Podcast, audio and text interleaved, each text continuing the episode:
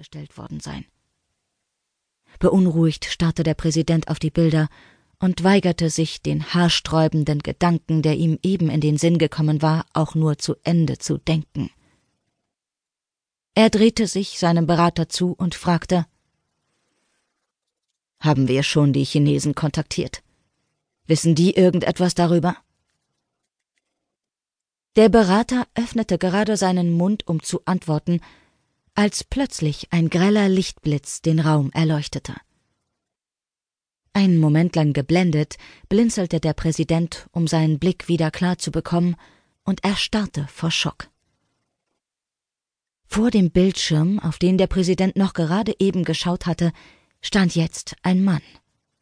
Er war groß und muskulös, mit schwarzem Haar und dunklen Augen, und sein olivfarbener Teint setzte sich von seiner weißen Kleidung ab.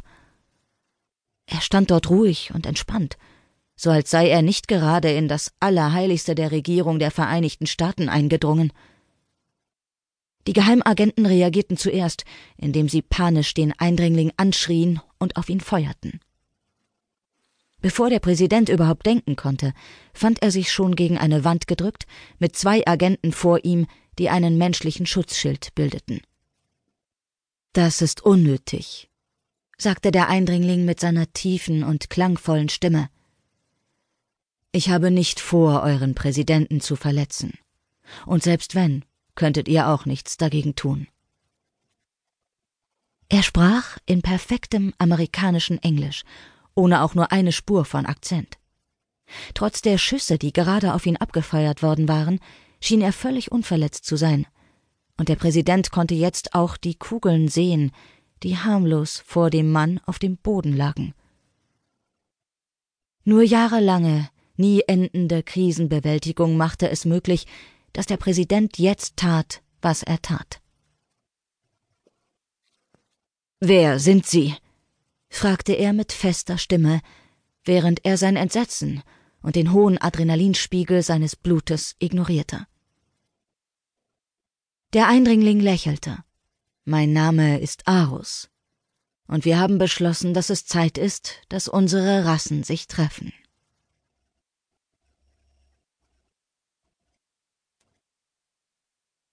Erstes Kapitel Die Luft war frisch und rein, als Mia mit schnellen Schritten einen gewundenen Pfad im Central Park entlang ging. Überall zeigte sich schon der Frühling, in winzigen Knospen auf den noch immer kahlen Bäumen und in der rasch wachsenden Anzahl an Kindermädchen, die sich draußen mit ihren wilden Schützlingen über den ersten warmen Tag freuten. Es war eigenartig, wie sehr sich alles in den letzten paar Jahren verändert hatte und wie sehr es doch gleich geblieben war.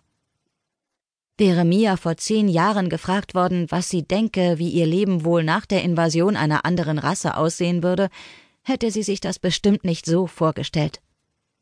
Independence Day, der Krieg der Welten, keiner dieser Filme näherte sich auch nur ansatzweise dem, was tatsächlich geschehen würde.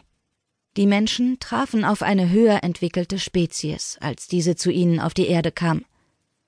Es war weder zum Kampf noch zu irgendeinem Widerstand auf der Regierungsebene gekommen. Sie hatten es nicht erlaubt. Rückblickend wurde klar, wie dumm diese Filme gewesen waren. Nuklearwaffen, Satelliten, Kampfjets waren nicht mehr als kleine Steine und Stöcke für diese uralte Zivilisation, die schneller als mit Lichtgeschwindigkeit das Universum durchqueren konnte. Als sie eine leere Bank nah am See sah, ging Mia dankbar auf diese zu. Auf ihren Schultern machte sich die Last des Rucksacks bemerkbar, indem sie ihren schweren, zwölf Jahre alten Laptop und einige altmodische, noch auf Papier gedruckte Bücher hatte. Mit 21 fühlte sie sich manchmal alt, fehl am Platz in dieser schnellen neuen Welt der extra schlanken Tablets und den in die Armbanduhren integrierten Handys. Die Geschwindigkeit der technischen Entwicklung war seit dem K-Day nicht langsamer geworden, wenn überhaupt waren jetzt viele neue Spielereien durch das beeinflusst, was die Krina besaßen – nicht, dass die Krina irgendetwas ihrer kostbaren Technologie preisgegeben hätten. Ihrer Meinung nach sollte ihr kleines Experiment ohne größere Beeinflussungen fortgeführt werden. Mia öffnete den Reis